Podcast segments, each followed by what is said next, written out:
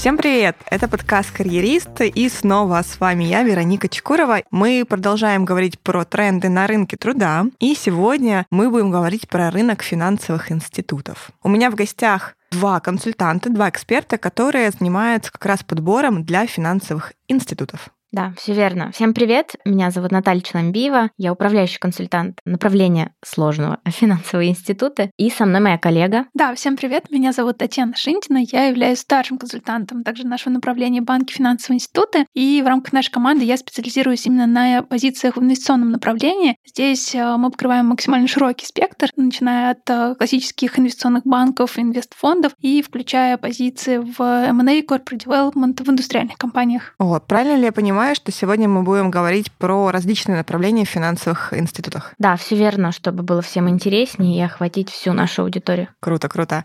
Ну что, давайте начнем с общего вопроса. Я думаю, что вы дальше сами да, уйдете в детали, если это нужно. Что вообще происходит на рынке финансовых институтов? И вообще, что такое финансовые институты? Наверное, для более широкой аудитории просто расскажите. И для тех, кто работает уже в финансовых институтах, более углубленно расскажите, что происходит там. Ну, я, наверное, начну с более общего, что такое финансовые институты, банки, страховые компании, лизинговые, инвестиционные компании, микрофинансовые организации. Ну, то есть здесь достаточно долго можно перечислять. Инвестиционные фонды, об этом чуть более подробно Татьяна расскажет. И если говорить о том, что в целом сейчас происходит, да, я бы, наверное, остановилась именно на 21 уходящем году, Год, я бы сказала, что значительно отличается от 20-го. Наблюдается на рынке значительное оживление. Если говорить про 20-й, то с точки зрения найма, рекрутмента все процессы замедлились. Компании вели достаточно такую аккуратную политику. Где-то что-то заморозилось, где-то что-то по количеству открытых вакансий вообще подсократилось. 21 начиная, с, мне кажется, с декабря 2020 года, прям прорвало на рынке с точки зрения количества вакансий. И рынок сейчас очень живой. И я бы сказала, ну, это в целом для рынка труда характерно, а для банков в том числе. Ну, то есть вот этот пандемийный кризис, он не очень сильно, скажем так, ударил по банкам, потому что банки достаточно давно начали свою политику цифровизации, поэтому они, наверное, в меньшей степени пострадали. Вот, поэтому, если коротко, сейчас рынок достаточно активен, вакансий много, но при этом, как бы это интересно не звучало, рынок очень кандидатский, я бы сказала, потому что, несмотря на то, что много предложений на рынке, для сильных экспертов конкуренция, ну, скажем так, не такая высокая, вернее, не так, конкуренция высокая среди работодателей. Работодатели прям борются за кандидатов, и причем работодатели новые для кандидата и текущий работодатель. В этой связи я бы характеризовала назвала 21 год как год большого количества контроферов, то есть встречных предложений от текущего работодателя на какие-то интересные предложения с рынка. Вот у нас в этом году я не могу перечислить даже сколько было историй, которые, ну, к сожалению, для нас, да, для рекрутинговой ну, да, компании да, да. заканчивались не так успешно, потому что наши клиенты делали, но, на мой взгляд, классные предложения, интересные, но текущий работодатель, от которого вообще нельзя было ожидать, то есть в предыдущие годы он, ну, если удерживал, то минимально с точки зрения компенсации. В этом году прям явно было видно, что была борьба, и была борьба ага. ожесточенная. А с чем это вообще может быть связано? Это связано с тем, что достаточно большая конкуренция на рынке среди длина высококвалифицированных специалистов, тех, кто обладает кроссфункциональными возможностями управления командой,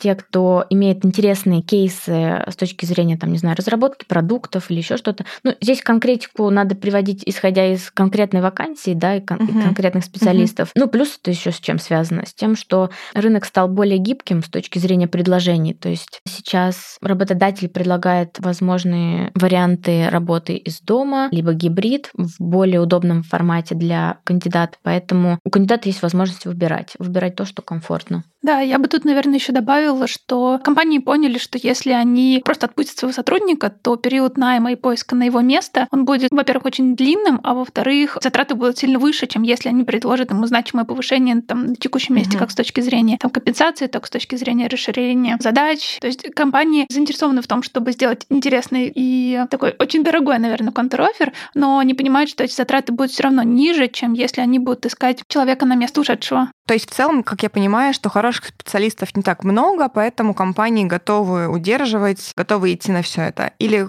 ну, в 2021 году компании немножечко пересмотрели свой взгляд, и э, политика другая, да, это правда. Ну, в общем, это хорошая новость для кандидатов наших. Да, более чем. А вот что происходит на инвестиционном рынке, правильно я понимаю? Да, здесь тоже произошло такое значимое оживление, я бы сказала. То есть если в целом эта сфера всегда казалась такой закрытой, малодинамичной, то в этом году в целом и динамика, и темп этого рынка стал сильно выше, как с точки зрения тому проектов, которые они делают, так и с точки зрения непосредственно команд, да, и рекрутмента. То есть здесь значимо стали и развивать свои команды, расширять их. То есть если раньше команды были такими очень бутиковыми, очень компактными, то в этом году стали их значимо расширять. Причем здесь речь идет про, наверное, все компании, всех калибров, начиная от бутиковых инвестиционных фондов и заканчивая большими банками, которые тоже значимо свои команды пополняли. А вот интересно, какие специалисты востребованы в инвестиционной сфере? Тут, наверное, сложно выделить там появление каких-то новых ролей или какие-то такие основные тренды. То есть, если говорить про инвестиционный рынок, то в целом здесь команды с точки зрения позиций, с точки зрения специалистов, они довольно такие стабильные и консервативные. То есть, есть несколько грейдов в рамках инвестиционных команд, там начиная от инвестиционных аналитиков, заканчивая инвестиционными директорами. И вот эти грейды, они сохраняются uh-huh. из года в год. То есть, нет такого, что появляются какие-то новые роли. Но, наверное, здесь происходит чуть больше разделений. То есть, если раньше смотрели исключительно в инвестиционные команды, которые занимались новыми новыми сделками, то на текущий момент портфель этих фондов, он становится сильно больше, и поэтому вы стали смотреть специалистов команды, которые бы занимались не только новыми проектами, но наоборот только сопровождением портфельных компаний, их развитием, выводом на лучшие операционные показатели. То есть вот такое несколько разделений внутри инвесткоманды тоже происходит.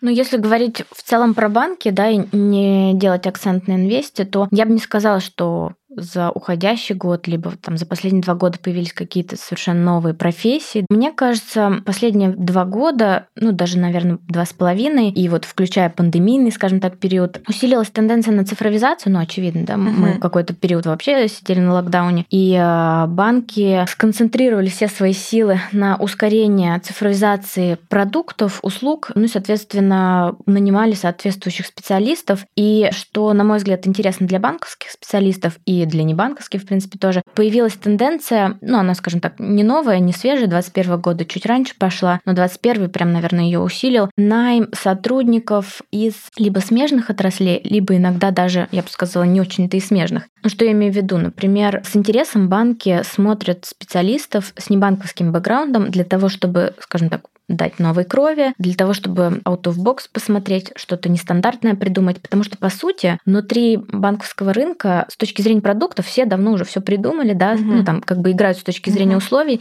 но в любом случае там конечная цель банку заработать и пойти на худшие условия банк, конечно же, не пойдет. А откуда смотрят? Сойти, наверное? Ну да, IT, телеком это такие самые uh-huh. соседствующие, наверное, индустрии. Но я бы сказала еще, ну если говорить там, про специалистов, с удовольствием смотрят маркетологов, пиарщиков, не знаю, UX, UI дизайнеров, SMM специалистов, каких-нибудь продуктовых менеджеров не из банков, да, и что удивительно, например, на классический, казалось бы, там банковский продукт, ипотека, либо карточные продукты прям приходили uh-huh. клиенты и просили посмотреть не из банка, потому что все давно уже придумано, друг у друга подсмотреть посмотрели все, и нужно что-то инновационное, что гармонично вольется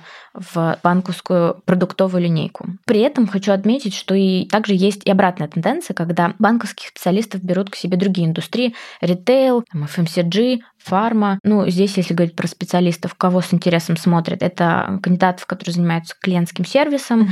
потому что в банках очень давно в это инвестировали. Банки поняли, что большая конкуренция за клиентов. И кроме как сервисом, да, по сути, продукты все одни и те же, кроме как сервисом, качеством высоким, сложно, наверное, как-то углубиться угу. и повысить лояльность, поэтому сервис это то направление, которое с интересом смотрит. Плюс, поскольку подавляющее большинство ведущих банков работает в рамках agile методологии, у них достаточно на высоком уровне знания в рамках проектной методологии и большая экспертиза, то проектных менеджеров из банков тоже с большим удовольствием смотрят перекупают и дают какие-то нестандартные кейсы, которые, в принципе, являются такими достаточно привлекательными предложениями для банковских специалистов. Слушай, а тогда такой вопрос. Есть ли какой-то тренд на, не знаю, hunting не из России? Объясню почему. Потому что насколько я понимаю, что наши банковские продукты, некоторые банковские продукты, допустим, приложения, либо еще что-то, они считаются лучшими в мире. Да, цифровые, совершенно точно Россия лидер в этом плане. Вот, да. Есть ли какой-то тренд на hunting вот этих вот людей, которые делают цифровые продукты для банков, возможно, из-за границы, или пока что как бы всем не до наших специалистов?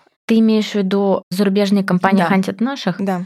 Ну, в условиях э, сейчас достаточно ограниченной мобильности это не так-то просто сделать, uh-huh. даже при условии, когда кандидат работает в международной банковской группе, и, в принципе, возможность релокации в рамках группы в другую страну есть. В любом случае, сейчас сложнее это сделать. Uh-huh. Ну, я, по крайней мере, от кандидатов не слышала за уходящий год, чтобы были какие-то предложения с э, релокацией за рубеж. Uh-huh. Скорее, это какие-то единичные случаи, опять же, это международные какие-то компании, либо с релокацией на Кипр, не знаю, Понятно. в Люксембург, ну, как бы понятно здесь, да, да? да? Но, в общем и целом, именно на продуктовых специалистов скорее тенденция на развитие российскими компаниями международных направлений. И вот здесь нашим ребятам предлагают такие возможности. Например, когда человек там развивал какой-то, не знаю, платежный продукт в рамках России, заскучал, и э, как бы ему могут предложить ну не потому, что он заскучал, да, потому mm-hmm. что это совпадает со стратегией развития компании, предложить развитие международных рынков. Здесь он, понятно, там, может быть, есть какие-то командировки и так далее, но в любом случае лоцируется он в России, ему предлагают развитие международных направлений, mm-hmm. даже там, не знаю, Восток или какие-то конкретные страны Европы. Понятно, что это не массовая история, но какие-то отдельные игроки, не будем их называть,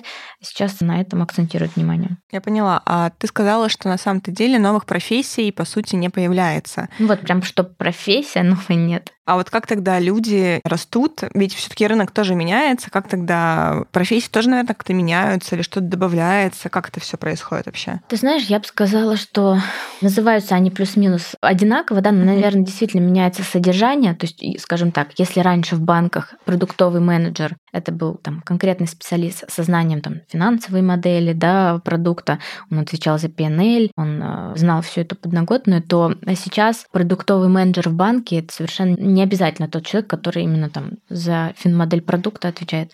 Скорее, даже чаще всего это и больше запрос на таких специалистов, которые ставят на цифровые рельсы классические банковские продукты, потому что ну, вот в чистом виде продукт, он уже банку не так интересен, потому что в любом случае сейчас все банки уходят в digital и стараются все операции, даже там та же ипотека цифровая, запускать максимально онлайн, чтобы клиенту вообще не нужно было приходить в офис даже mm-hmm. для одной подписи и идентификации личности.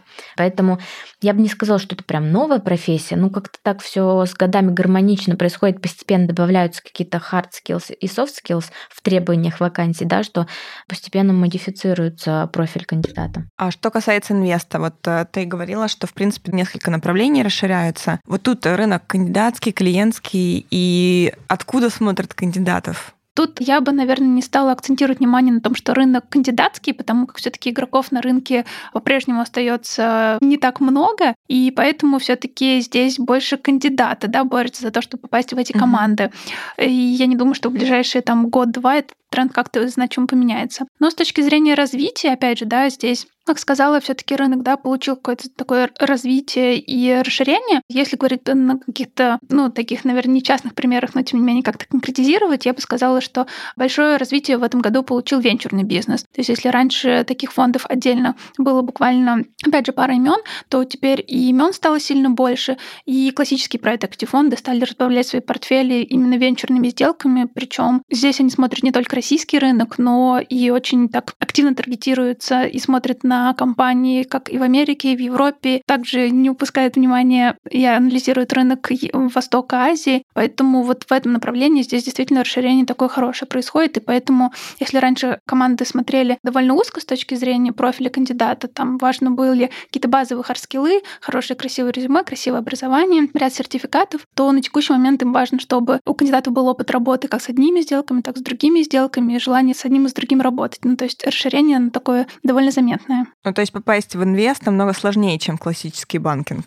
Ну, я бы сказала, надо в инвесте родиться. Да, да, это такой, знаете, особый тип людей, особый, с особым образом мышления, с особым подходом и с особой, я бы сказала, работоспособностью, потому что все таки несмотря на то, что тут развитие происходит, но количество часов, которые коллеги в IB, да, или в инвестиционном направлении в целом проводят на работе, оно с развитием этой отрасли и этого направления, оно меньше не становится. То есть mm-hmm. по-прежнему здесь нужно быть готовым к тому, что здесь овертайма будет слишком много. Ну, то есть ты фактически живешь на работе. А как вообще попасть в инвест, если ты новенький? Или это как-то все как стандартно происходит? Там стажер, аналитик, или ты приходишь с нуля, либо ты можешь перейти из другой сферы? Из другой сферы я бы сказала, что практически невозможно перейти. То есть действительно, как э, Наташа сказала, в этом нужно родиться и жить с идеей о том, что ты хочешь попробовать в инвест, построить карьеру, нужно начинать, наверное, еще со школы. То есть, э, как правило, это такой очень осознанный выбор, и э, ребята здесь начинают этот путь еще действительно начиная с такой школьной скамьи.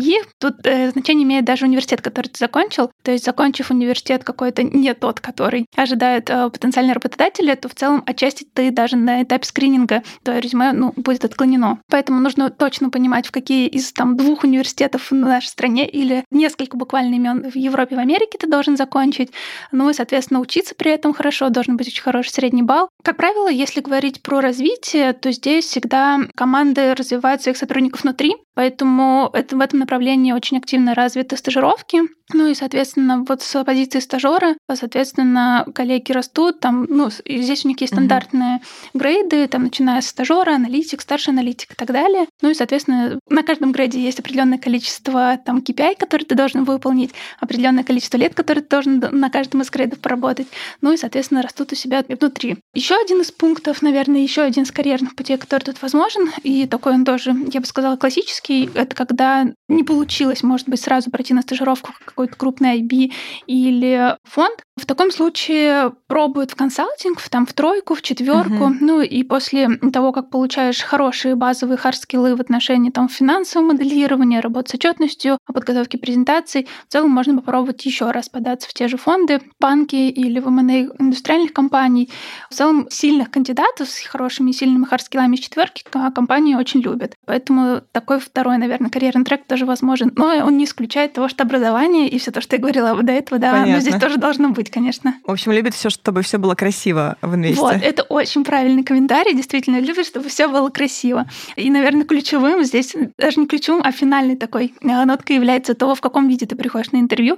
У меня буквально на днях был кейс. Тут, опять же, да, если говорить про тренды этого года, все привыкли к удаленке, и поэтому кажется, что если ты проходишь интервью уже в таком удаленном режиме, то в целом ты можешь сильно не беспокоиться о своем внешнем да, виде. Да. Ты же все равно из дома. И вот это максимально позиция не для инвеста. То есть даже если ты общаешься из дома, ты должен сидеть в костюме, в галстуке. И э, да, вот буквально недавно был кейс, когда кандидату отказали. С точки зрения хардскиллов он был довольно сильный, с точки зрения мотивации тоже все было хорошо, но он был не в том внешнем виде, соответственно, там пренебрег бизнес-стилем. Ну, то есть худи, стало... худи не подойдет. Да, да, да. Это стало причиной. Это не IT вам. Да, IT это максимально расслабленные ребята. Я, наверное, быстренький комментарий еще хотела дать. Вот то, что Таня выше описала, это, конечно, идеальная картина подходящего инвесту, но давайте не будем всех пугать и говорить о том, что с восьмого класса надо математику усиленно по 20 часов учить в день, да. все таки конечно же, ключевую роль играет образование высшее, ну и, конечно же, чтобы поступить в соответствующие вузы, надо соответствующую подготовку к школе пройти, ну то есть не просто сдавать ЕГЭ по литературе, а потом такой, о, пойду-ка я, пожалуй, на эконом МГУ, и все будет хорошо у меня, или там, не знаю, на мехмат.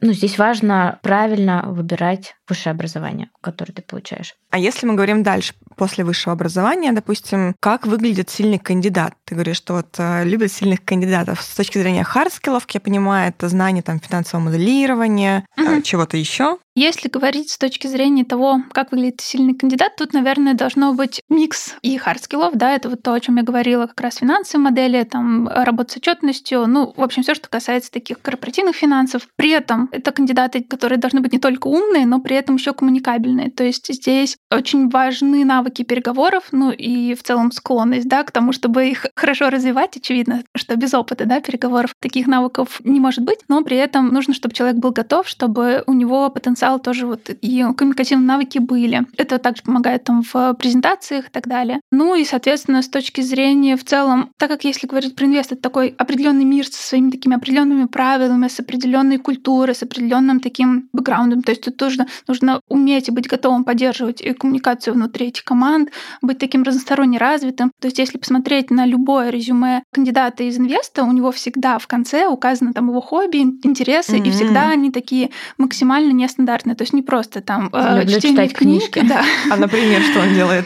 Все, начиная там, не знаю, от тенниса, заканчивая какими-нибудь сноубордами, опасными роликами, какими-нибудь экстремальными видами спорта, бальными танцами, и ты покорение начинаешь... Эльбруса. Да, покорение Эльбруса. Обязательно они все занимаются хайкингом, э, ходят в горы, и чем выше, тем лучше. И когда ты интервьюируешь кандидатов, еще в самом начале, наверное, карьеры, когда я начинала с ними только первые там, интервью проводить, я думала, что это так, ну, написано для красного словца. Uh-huh. Но, естественно, мне было интересно, я отдельно спрашивала, там, как давно, насколько серьезно занимаешься. И кандидаты говорили о том, что, ну, я там кандидат мастера спорта по такому-то, там, не знаю, по бальным танцам, Ничего кандидат себе. мастера спорта, там, не знаю, еще почему-то по легкой атлетике. Uh-huh. И ты понимаешь, что параллельно с тем, что он готовился ко всем мировым олимпиадам, он еще и успевал там и спортивными достижениями заниматься. Но это, на мой взгляд, характеризует этих кандидатов как максимально разносторонних uh-huh. и с физической точки зрения, и с э, точки зрения интеллектуальных способностей, да, они с широким кругозором. Ну и плюс эти ребята очень сильно на бренд свой работают. По сути, да. ведь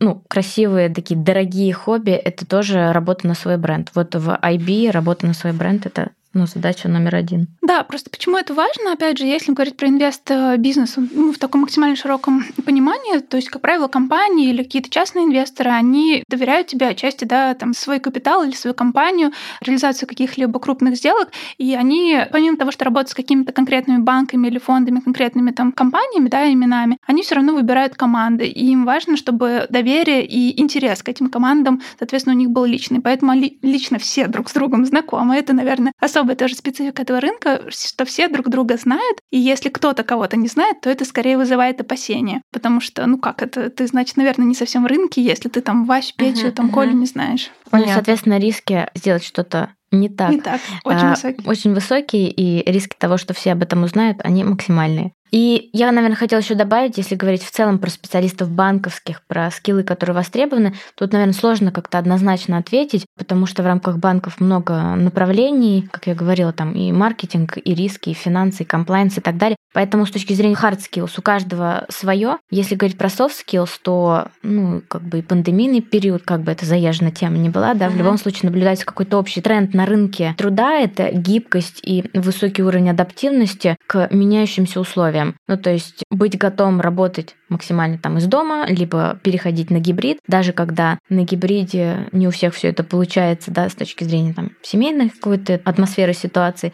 точки зрения работы там систем и так далее. Поэтому здесь и высокая адаптивность к обучению, потому что переход на там тот же гибрид, он внедрил какие-то новые системы, да, работу по-другому в этих системах, поэтому здесь важно быстро достаточно этому обучаться, чтобы все работало бесшовно, максимально быстро и в срок, скажем так. Я поняла. А вот есть ли что-то, что можно сделать не так в банковской сфере, и это разрушит твою карьеру. Пока не берем инвест, да, это, видимо, отдельная тема. Можно. А вот что вот в банкинге не стоит делать, э, чтобы твоя карьера все-таки развивалась? Я бы сказала, что все то же самое, что для других кандидатов не стоит врать. Но нет, если серьезно, чего не стоит делать? Ну, во-первых, ну да, действительно не стоит врать на проверке служб безопасности, потому что это плохо закончится. Ну, это один из финальных этапов отбора, и это может чревато закончиться. А, вот, наверное, ключевое, это прям был реальный кейс. Не стоит ссориться с банками с точки зрения кредитной истории, потому что у меня была ситуация, когда кандидат проходил собеседование в банк. Раньше он как работодателя не рассматривал банк, все было хорошо, нравился, но сложность была в том, что до этого, ну там за два года до этого общения, он судился с банком, ну там на предмет, не знаю, погашения ипотеки, что-то такое, uh-huh, не помню uh-huh. деталей, но в общем это может плохо сказаться на дальнейшей его карьере в рамках банков. Плюс я бы сказала, что банковский мир, он тоже достаточно узкий, и даже если ты там с кем-то конкретным не работал, все равно через несколько рукопожатий все друг друга знают, поэтому если ты какую-то совершил ошибку, ну, не знаю, я уж не буду доходить до того, что кого-то подставил, да, но если ты там приукрашаешь свой опыт, очень красиво рассказываешь на интервью, очень красиво расписываешь в резюме, но по факту ты только наблюдал, как это происходит, и не отвечал в полной мере за там этот функционал или там запуск этого продукта, то в любом случае это обнаружится, тайна mm-hmm. становится явным в рамках банковского мира достаточно быстро, поэтому не стоит совершенно точно приукрашать. Продавать себя нужно, можно, и это прям полезно, но это не равно перепродавать и приукрашать, потому что, ну, повторюсь, это в любом случае обнаружится рано или поздно. Окей, а в чем разница между продавать и украшать? Ну, может быть, кто-то не понимает ее.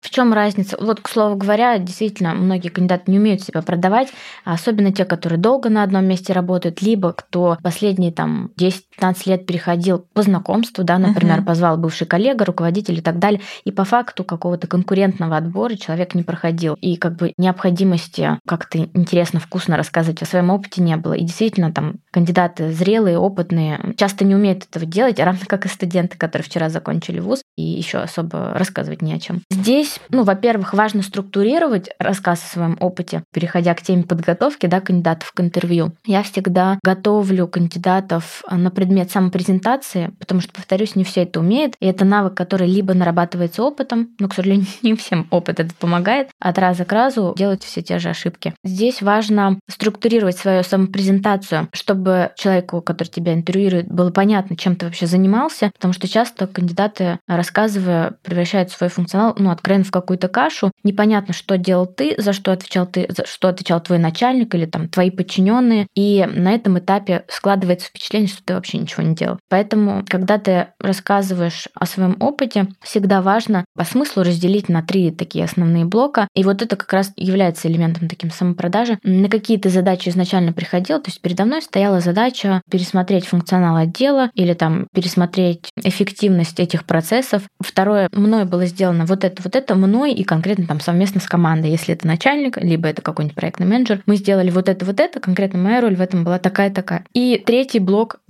результаты. Ну, то есть проблема, решение и финальные результаты в цифрах конкретных. Понятное дело, что есть цифры какие-то конфиденциальные, которые в рамках компании только остаются и на внешний рынок нельзя транслировать. Но здесь твоему будущему потенциальному работодателю надо понимать, какая ценность от тебя как от кандидата будет на конкретной должности. Поэтому даже хорошее упражнение взять описание вакансии, если есть какая-то информация о конкретных целях на данной роли, и протранслировать, скажем так, отзеркалить то, что было тобой сделано, и то, что нужно. Это позволит работодателю быстрее и конкретнее сделать выводы о том, почему он должен тебя взять. Вот это вот как раз продажа себя. Ответ в рамках интервью постоянно на вопрос, почему я, не просто я классный, да, и не аргументированно, а конкретными кейсами, конкретными решениями, которые уже успешно были реализованы. Даже, к слову говоря, если были какие-то неуспешные кейсы, об этом тоже не стоит замалчивать, вот как раз что не стоит делать. Это даже поощряется и достаточно позитивно оценивается потенциальным работодателем, если кандидат может сказать, что да, у меня была такая ошибка, я это признаю, мы сделали такие-то выводы, и в следующий раз мы делали вот так, вот так, и сработало это вот так. Ну, то есть это говорит о том, что принимается критика, адекватно оцениваются ошибки, и в будущем ведется работа над ошибками. И это супер ценится любым работодателем. Ну и опять же про самопродажу, если да, еще важно тоже дополнить. На интервью очень важно помнить о своей мотивации, почему я перехожу. Некоторые кандидаты, конечно, приходят познакомиться, у угу. меня все хорошо, я, да я случайно на HeadHunter резюме обновил, да просто вот так получилось. Мне понравился ваш голос, я решил с вами познакомиться. Э, ну, так скорее реже, но тем не менее. И здесь важно про свою мотивацию тоже тоже достаточно прозрачно говорить. Если ты пришел просто познакомиться, это не критично, правда, так можно. Некоторые кандидаты просто переживают, что да я же не заинтересован, я вот пойду, потеряю время. Но если ты на этапе телефонного интервью сказал, что, в принципе, у меня все хорошо, но если какие-то интересные супер предложения, я готов познакомиться. Ну, то, собственно, с этой мотивацией идешь знакомиться. И, ну, если ты понимаешь, что потенциально то, что тебе работодатель рассказывает, интересно, здесь важно достаточно конкретно рассказать о своей мотивации, но не говорить, что вот на текущем месте плохо, меня все обижают, и вот это вот плохо, и вообще работодатель плохой. вообще негативить в сторону своего прошлого или текущего работодателя – это не самая такая хорошая история, потому что Вопрос, а что ты здесь тогда делаешь, если так все плохо? Угу. Ну, почему ничего не меняешь? Либо в отношениях со своим работодателем, либо ну, в целом не уходишь. Угу. Тут скорее вопрос к тебе, а не к работодателю, да, в любом случае, потому что у человека, который тебя интервьюирует, возможности задать вопрос твоему работодателю на данном этапе, конечно же, нет. Поэтому вопрос к тебе, что ты делаешь для того, чтобы что-то поменять. А здесь, ну, можно говорить о том, что, там, не знаю, например, у человека нет возможности для дальнейшего развития, и здесь так прозрачно можно говорить, что, в принципе, я пообщался со своим работодателем, я понял, что дальше двигаться нет возможности в рамках организационной структуры, да, или там в рамках стратегии развития компании. Но если это действительно так, опять же, не приукрашая. Угу. Прежде чем реально принимать решение о переходе, чтобы это было такое рациональное, осознанное решение, важно там все запасные сценарии в рамках текущего работодателя проработать. Ну и, соответственно, про мотивацию, почему я рассматриваю предложение на текущем месте в целом все хорошо, но есть вот такие ограничивающие факторы, которые мне хотелось бы поменять, именно поэтому я решил выйти на рынок. Или там поэтому я открыт для интересных предложений. Ну, как бы это одна часть мотивации. И вторая часть мотивации, ну, это тоже такой продающий момент, я всегда кандидатов прошу акцентировать внимание и на том, почему кандидат может подойти под эту должность. Ну, то есть я считаю, что, ну, например, да, цитата фактически для кандидата. Моя мотивация в том, что у вас есть расширенный функционал, более широкий, чем у меня на текущем месте, и это меня привлекает, потому что дает возможность поработать с новыми продуктами, сервисами, услугами, программным обеспечением и так далее. Uh-huh. С одной стороны. С другой стороны, я понимаю, что мой опыт может вам дать такую-то ценность, у вас вот такая-то задачка, вот такая боль, а я эту боль успешно делал там на предыдущих местах uh-huh. или там сейчас делаю успешно. Поэтому я думаю, что вам это тоже будет полезно. Вот это тоже как бы ненавязчивая, но тоже своего рода продажа в рамках блока мотивации. Да, и таким образом, как бы я говорю, что я не за деньгами пришел, а хочу развиваться, у вас развиваться. Ну, я бы не стала так прям кандидата настраивать, не говорить, что я за деньгами пришел. Ну, то есть, понятное дело, что финансовая мотивация, она есть, мы все живые люди, но ее ставить во главу не стоит совершенно точно, потому что это кандидат с сомнительной мотивацией, за которым придет следующий работодатель, перекупит, он не, сп- не успеет пройти испытательный срок, его перекупит уже на большие деньги. Ну, вот такой попрыгун мало кому нужен и мало кому интересен. Большие риски слишком. Понятно. Ну, в общем, банки тоже не любят большие риски. А, нет, банки, к слову говоря, любят риски. Это одно из самых высокооплачиваемых направлений. Будем знать. А есть ли какая-нибудь история про вдохновляющую, не знаю, карьеру? Чем вы можете поделиться со слушателями, чтобы прям вот мотивация какая-то у нас появилась? Ну, про вдохновляющие, наверное, чуть позже скажем. Просто изначально, когда мы готовились к подкасту, идея была необычного какого-то карьерного трека. Ну, Расскажите про необычную какой-то. В формате шутки. Ну, это реальная история.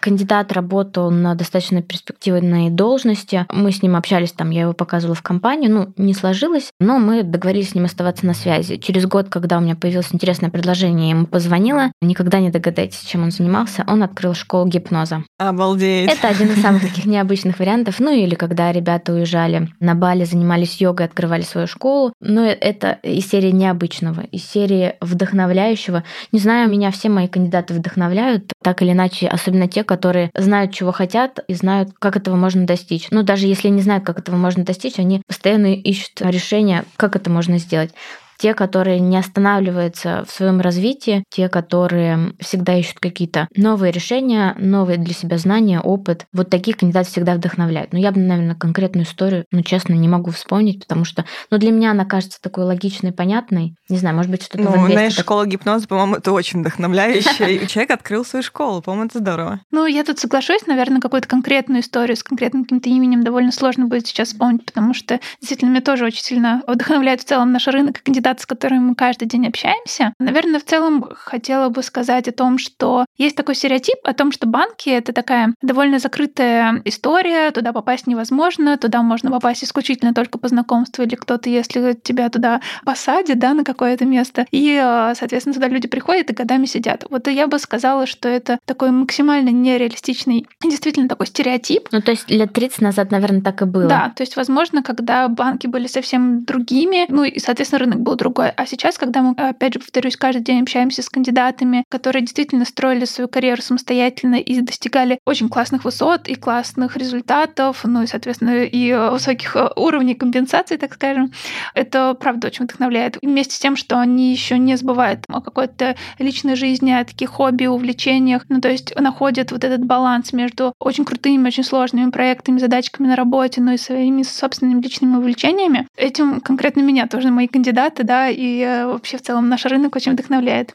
На самом деле меня вдохновляет, потому что я не представляю, как можно одновременно работать, как ты говоришь, да, прям очень много, еще стать мастером спорта, еще что-то делать, это прям, конечно. Ну, к слову, я еще хотела добавить, если говорить про кандидатов финансовых институтов, кандидаты, которые запускают какие-то новые продукты на рынке, это действительно вдохновляет. Когда какие-то новые решения, которые меняют нашу жизнь, и еще, там, не знаю, два года назад мы себе помыслить не могли, что можно оплатить, там, не знаю, квартиру по QR-коду, Сейчас это обыденность, которая, ну, в принципе, еще там 10 лет назад mm-hmm. подумать о том, что кроме как на почте заплатить за кварплату, что есть еще какие-то варианты, было сложно. А сейчас это такая обыденная история. И когда ты понимаешь, что ты знаешь кандидатов, которые ты запускали, которые тестировали, разрабатывали, и на том этапе они были какими-то, скажем так, первооткрывателями, это, конечно, вдохновляет действительно. Да, прям спасибо этим людям. У меня на самом деле приложение, даже не QR-код, у меня приложение, я через приложение плачу, у меня прям Не надо ни на какую почту ходить. То есть, на мой взгляд, очень круто то, что они сегодня знают, что нам будет нужно завтра.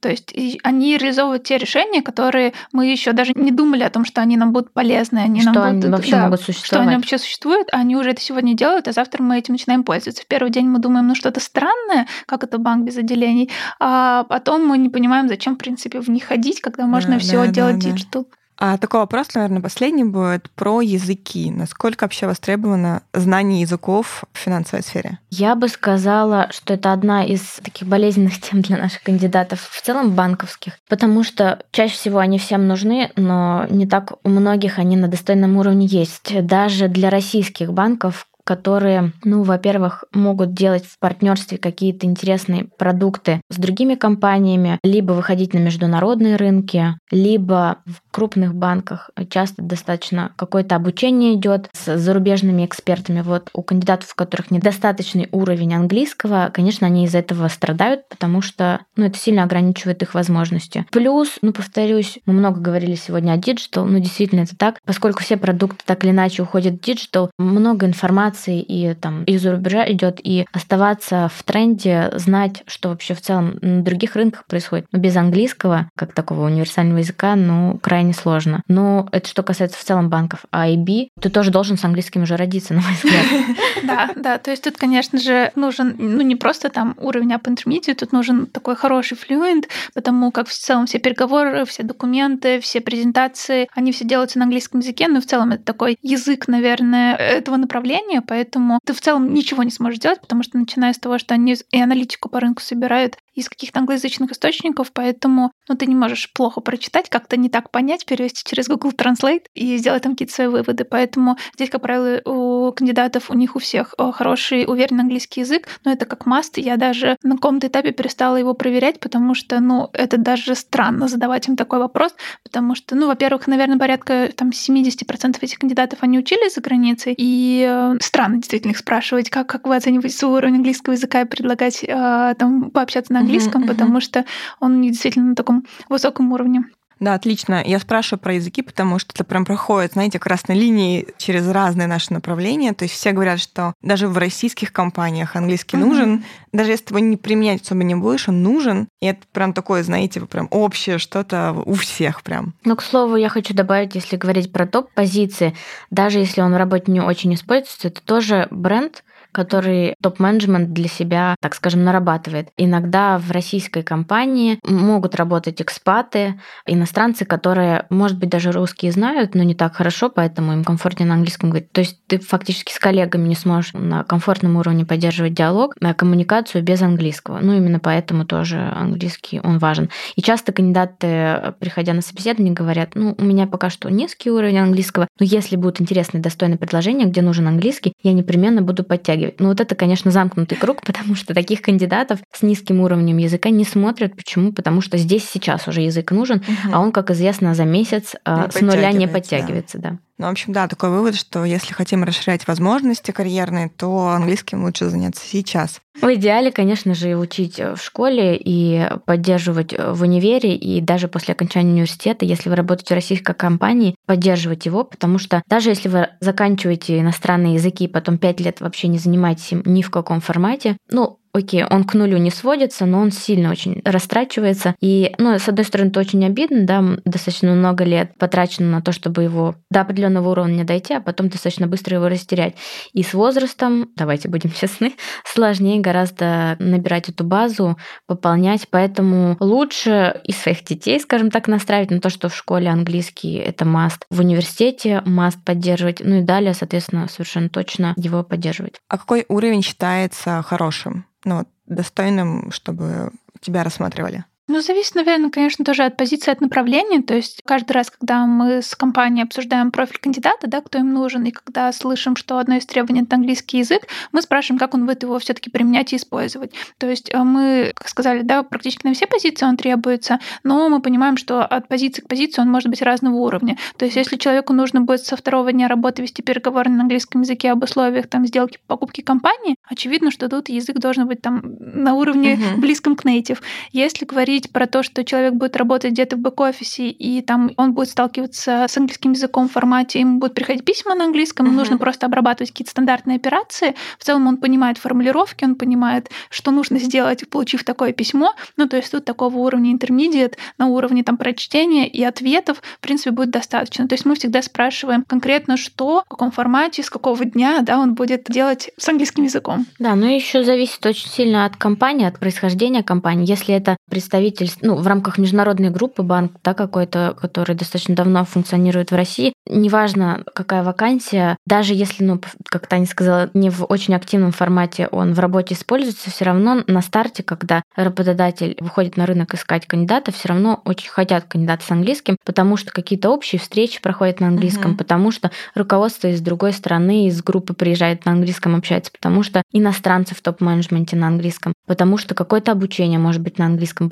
Повторюсь, не знаешь язык, ограничивает тебя возможности твои. Конечно, не вопрос, могут перевести, но все равно как бы первоисточник, он всегда, наверное, правдоподобнее, что ли. Поэтому здесь, чем раньше начнешь, тем быстрее его усовершенствуешь, ну и поддерживать, конечно, поддерживать. Я каждый раз это кандидатам говорю, они каждый раз сокрушаются голову пеплом, посыпают, что «Ой, я не учил в школе, в университете, сейчас так сложно». Но если есть интерес развиваться в классных компаниях, то английский нужен, правда.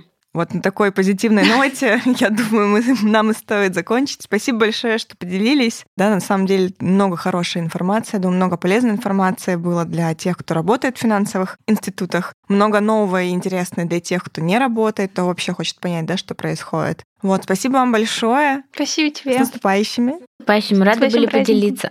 Все, пока-пока. Пока. -пока.